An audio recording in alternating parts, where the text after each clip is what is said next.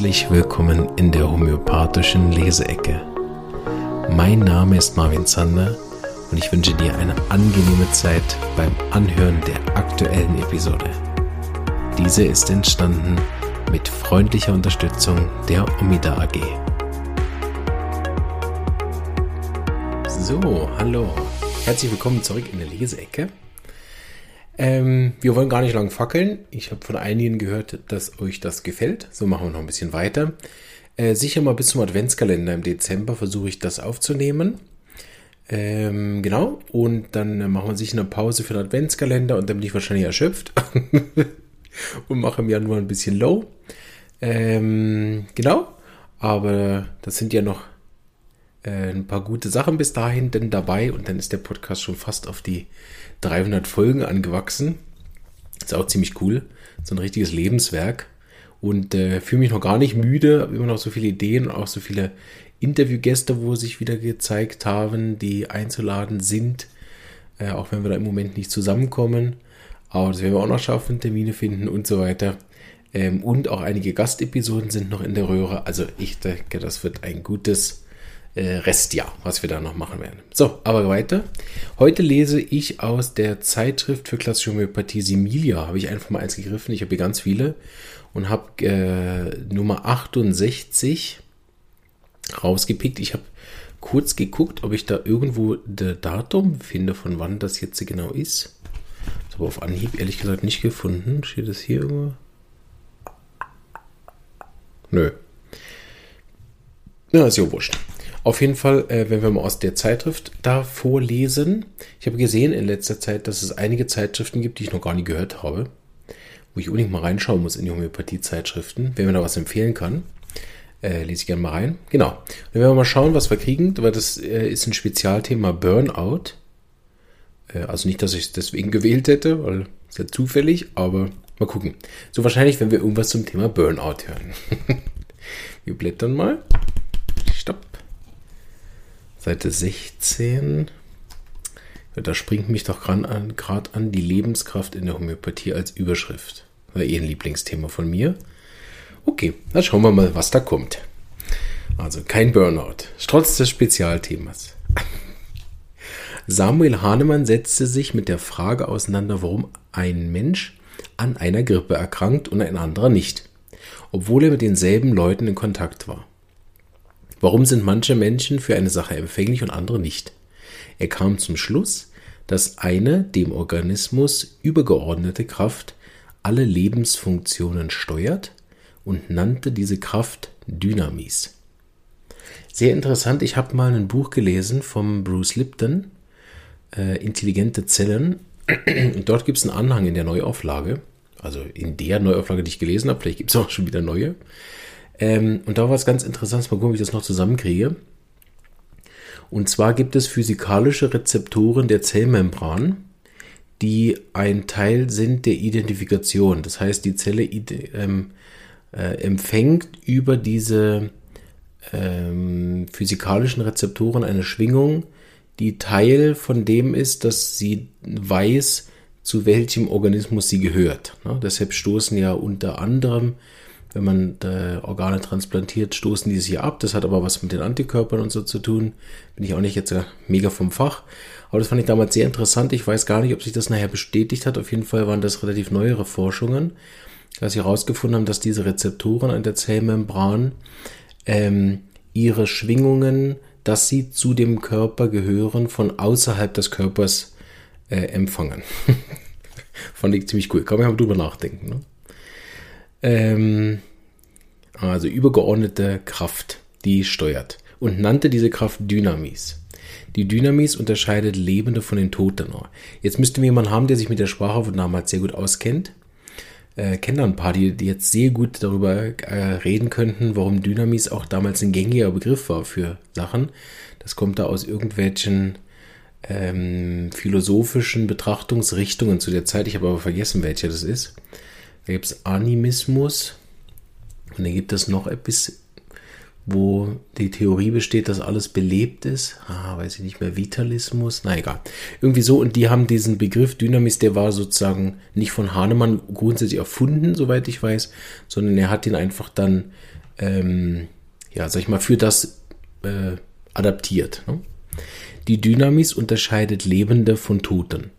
Von wem ist ja nicht der Text? Können wir kurz mal gucken. Wird den geschrieben? Klingt nach Dr. Hughes, ehrlicherweise. Nee. Ursula Wüthrich-Vogt, SAI-Studentin im zweiten Ausbildungsjahr. So, da ich die gute Dame kenne, weiß ich, das ist also geschrieben 2009. cool.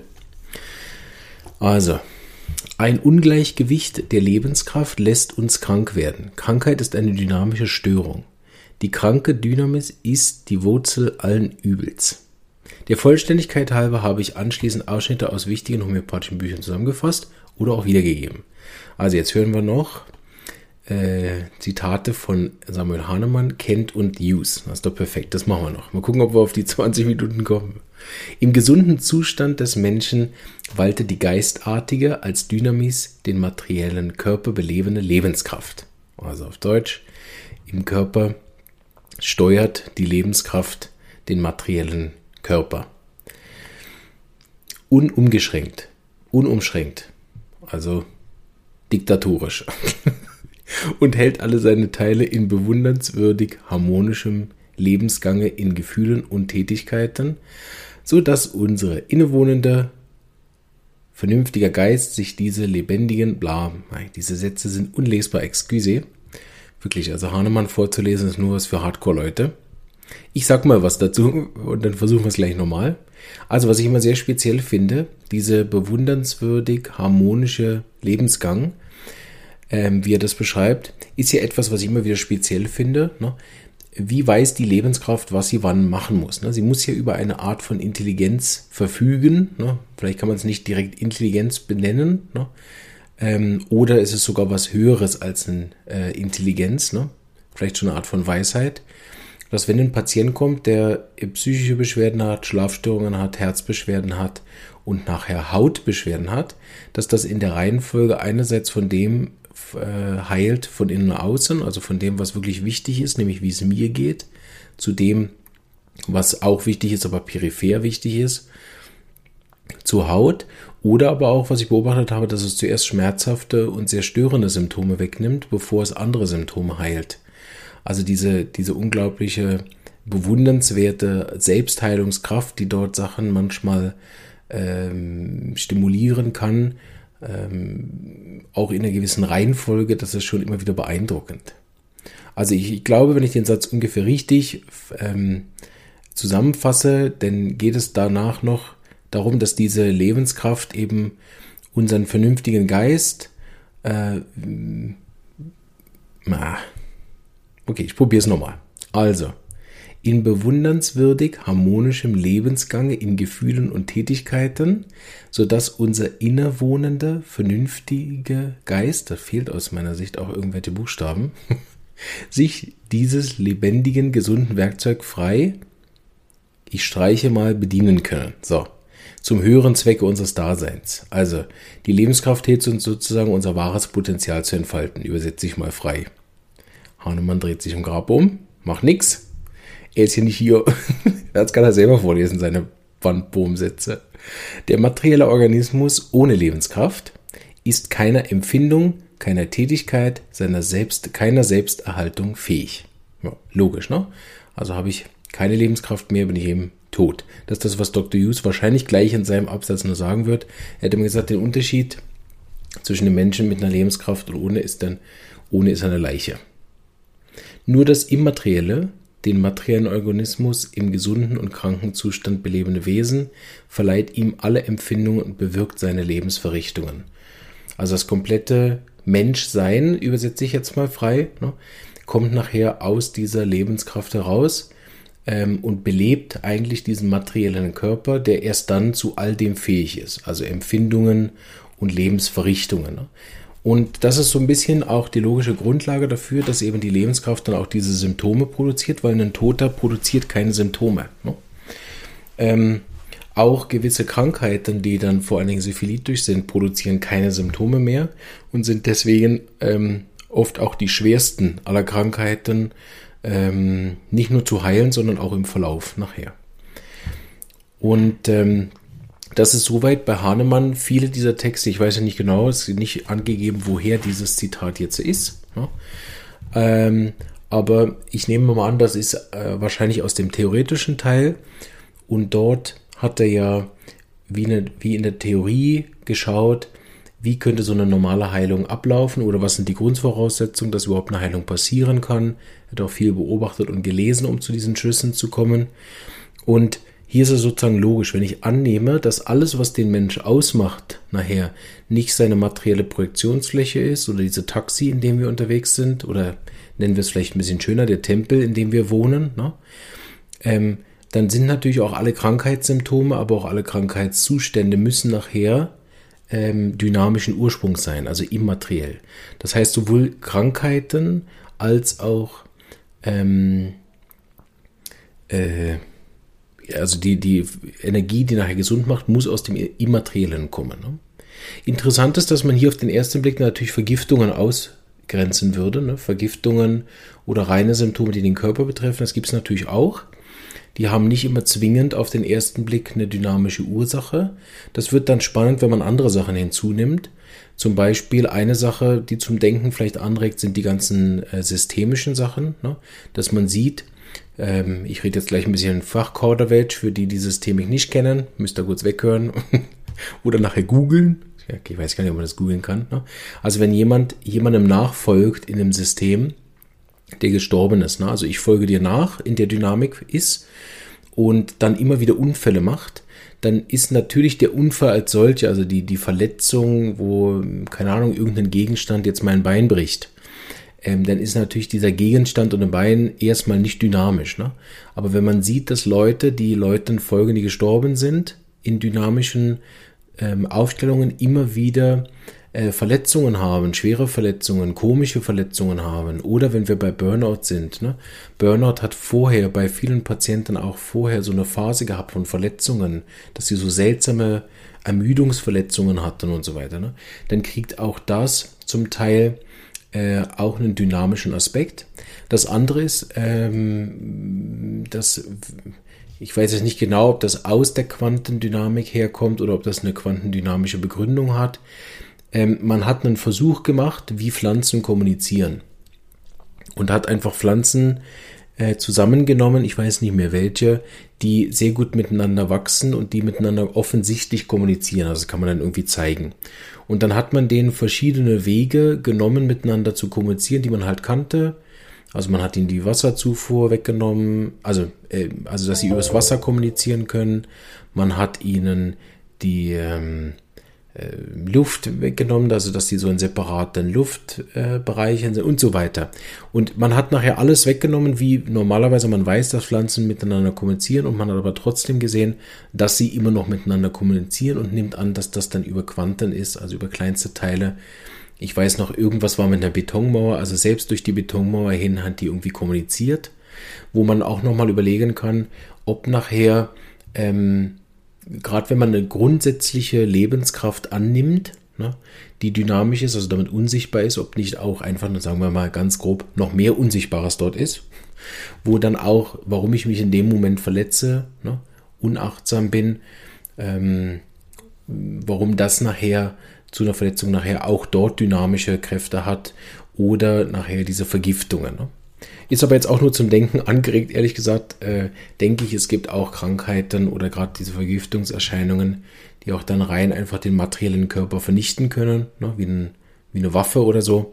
Das hat dann nicht immer nur aufstellerische Gründe oder quantenphysikalische, sondern das ist natürlich auch einfach dann irgendwann materielle Einflüsse gibt es natürlich auch. Genau. Aber vielleicht zum Nachdenken, ob das immer so zufällig ist. Ne? Das kann man vielleicht hinterfragen. Gut, gehen wir zu Kent. Da sind die Sätze nicht viel besser. Aber weil die oft aus dem Amerikanischen ins Deutsche übersetzt sind, sind sie je nach Vorlage, welches, welche Übersetzung man nimmt, oft verkraftbarer. So, wir werden schauen, was Herr Kent zur Lebenskraft sagt. Viele Qualitäten werden der Lebenskraft zugeschrieben und eine der ersten Feststellungen, die wir ins Auge fassen müssen, ist, dass die Lebenskraft mit formbarer Intelligenz ausgestattet ist. Das war vorher schon äh, besprochen haben. Das heißt, sie handelt vernünftig und gestaltet das ganze Reich der Mineralien, Pflanzen und Tiere. Also hier geht es offensichtlich äh, um die Lebenskraft, die auch übergreifend ist, laut seiner Meinung nach, ne, also schon fast eine Art, sag ich mal, Gottesfigur ist, weil sie das Übergeordnete ist, auch von verschiedenen ähm, Reichen in der Natur. Ne?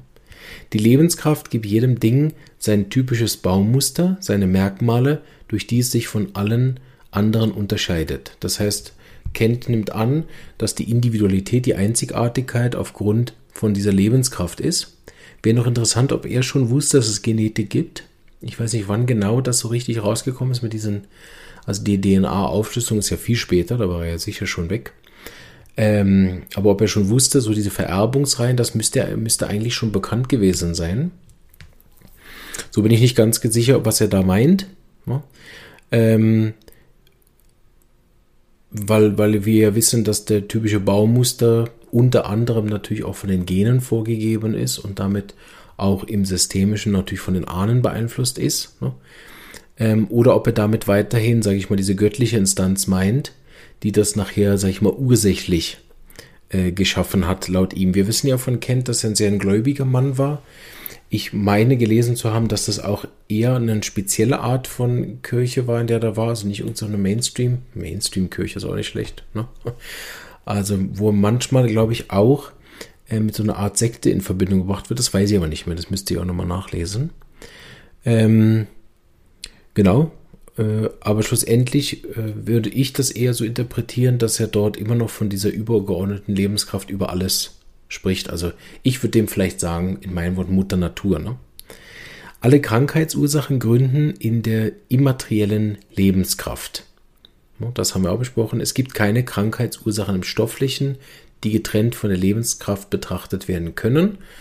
Ähm, das heißt, auf eine gewisse Art, wenn wir das nochmal von vorher mit den Verletzungen nehmen, wenn wir jetzt Kens äh, Behauptung sozusagen nehmen, dann würde das heißen, dass mindestens die Reaktion auf eine Vergiftung, die Reaktion auf einen Unfall, die Reaktion auf eine, Verle äh, eine Kampfverletzung im Krieg oder so, ne, dass die natürlich logischerweise irgendwo dann auf die Lebenskraft wirkt. Das merken wir dadurch, dass wir dann Symptome kriegen. Ne?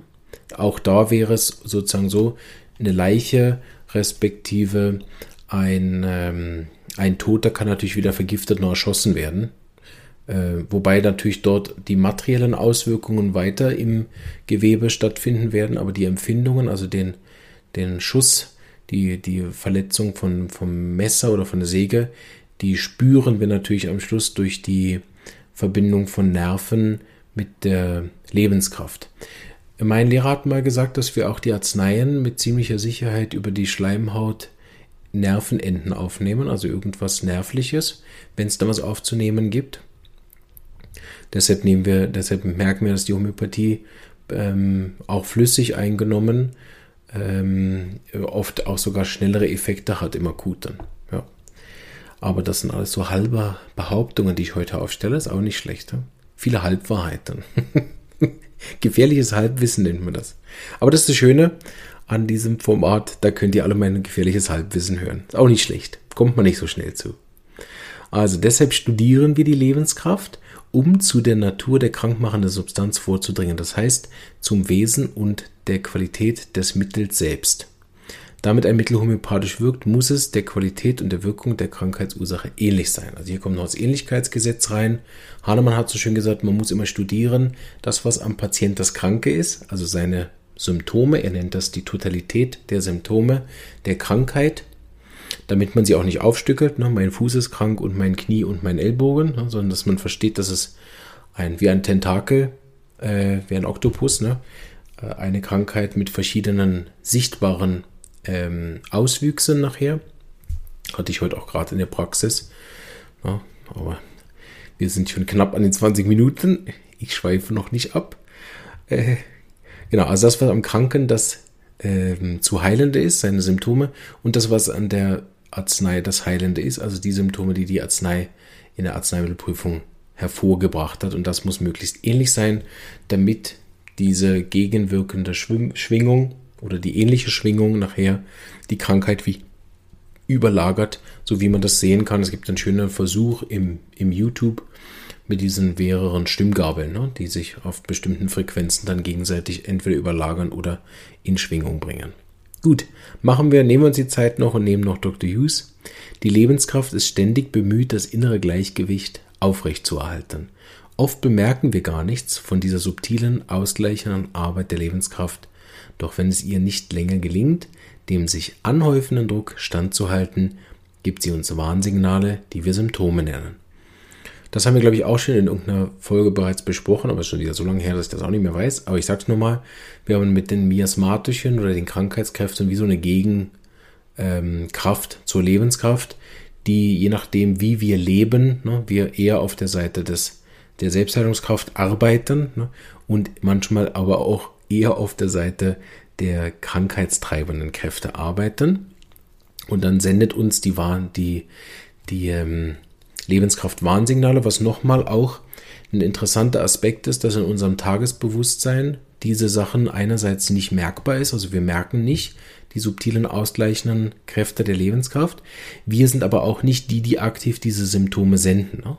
So, sie gehört einerseits irgendwie zu uns, ne? Weil sie von uns auch beeinflusst ist und mit uns ähm, auch äh, die Symptome ja ganz individuell zeigt. Also es hat irgendeine Verbindung mit uns, es hat auch eine Verbindung mit dem Organismus als solche, mit dem Materiellen. Ne? Es ist also auch wie so eine, so eine Kraft, die auch wieder dazwischen steht, respektive auch wieder drüber steht und auch eine eigene Agenda fährt. Ich habe das in irgendeiner Folge mal gesagt, die Lebenskraft, wenn sie Symptome macht, das sollte man so sehen wie der, wie der beste Freund, der einem die Sachen sagt, die man nicht hören will. so. Und äh, äh, das ist ja auch spannend, dass die Lebenskraft, wie so der Körper eigentlich wirklich auch oft sich anfühlt wie von uns getrennt. Ne? Äh, und natürlich dann trotzdem eine Einheit bildet, weil alles wiederum auf uns dann reagiert. Ne? Ein Symptom ist ein Hilferuf, da die erste Störung die Lebenskraft betrifft, kann eine wirkliche Heilung nur durch die Wiederherstellung und Wiederbelebung der Lebenskraft erfolgen. Ne? Also echte Heilung als Homöopathen oder allgemein auch in der Natur zu beobachten, weil es sind ja Naturprinzipien. Das hat Hahnemann ja nicht erfunden, Selbstheilungskraft. Ne? Das ist das, was wir bemerken. Wenn ein Mensch auf natürliche Art und Weise heilt, ne, dann äh, wirkt, heilt er zum Beispiel von innen nach außen. Ne? Und so ist logisch, dass eine natürliche Heilung, also die nicht von außen erzwungen worden ist durch irgendein Medikament, sondern durch ein homöopathische Mittel oder irgendwas anderes, die erfolgt natürlich dann über die Stärkung der Lebenskraft, was ja total logisch ist. Ne? Das ist so ein bisschen wie, wenn ich ähm, ja ein Auto habe ohne Motor und dann mich wundert, dass das nicht fährt. Ne? Dann ähm, baue ich einen kleinen Motor ein, der ist dann geschwächt, der hat kein Benzin und wenn ich den stärken will, ähm, dann äh, gebe ich dem halt Benzin oder sogar besseres Benzin, dass er besser läuft und dann fährt auch alles besser. Durch die homöopathischen Mittel, die durch Potenzierung dynamisch werden, also durch diesen Verschüttelung und Verdünnungsprinzip, werden sie immer energetischer und verlassen immer mehr diese Materie, kommen aber aus der Materie, ne, also haben auch so eine ähnliche Daseinsform zwischen äh, Körper und Ich, ne, oder, oder auch noch darüber, je nachdem wirken auf dieser Ebene. Mit anderen Worten, die Homöopathie hilft den Patienten, sich durch Wiederherstellung der Lebenskraft selbst zu heilen. Da die Lebenskraft eine dynamische Kraft ist, kann man sie am besten durch geringste Mengen von dynamischer Hilfe erreichen. Logisch, ne? Auf der Ebene oder darüber. Das ist auch ein äh, schamanistisches Prinzip, ist, ähm, wenn du ein Problem hast auf einer gewissen Ebene, wechselt die Ebene ist auch eine homöopathische Art der Arzneimittelverschreibung. Ne? Findest du auf Anhieb nicht die korrekte Arznei, ändere die Perspektive. Und ist auch ein sehr modernes Coaching-Element und äh, habe ich sehr viel im Mentorat in meiner Ausbildung, die ähm, zwar noch nicht so lange ist, aber äh, äh, auch schon einige, also viele Erkenntnisse eigentlich gebracht hat. Eine sehr großartige Weiterbildung bisher gewesen, wo es auch darum geht, wenn man mit ähm, Patienten arbeitet, jetzt ohne Homöopathie, ne, rein als Mentor oder Coach, dass es dort wichtig ist, immer wieder auch die Perspektive zu ändern. Und im modernen Mentoring, wie das aktuell gelehrt wird, geht es dort um Unvoreingenommenheit, also auch die, wenn die heutigen Mentoren, äh, die da die Weiterbildung gemacht hat, die Prinzipien von Hahnemann lesen würde, also die Aufgaben des Arztes, ne, dann würde sie sich da in vielemlei wiederfinden äh, und feststellen, dass das gar nicht so neu ist, was sie da machen, sondern vor 200 Jahren schon mal von jemandem erdacht worden ist und wahrscheinlich auch nochmal deutlich älter ist. So, wir haben ein bisschen überzogen, macht aber nichts. Dafür habe ich mich richtig schön verhaspelt beim Lesen. Lassen wir alles drauf, schneiden wir nichts raus. und äh, ich hoffe, ihr hattet Freude mit dem Thema und habt vielleicht das Similia auch selber vorgeholt. 68, wenn ihr es habt, und von Usi da den Text gelesen. Liebe Grüße an Ursula Wietrich. Danke für den Text, das hat den Podcast äh, bereichert. Hoffe, dir geht's gut und äh, an alle anderen, die zugehört haben und immer noch dran sind. Bis bald. Tschüss.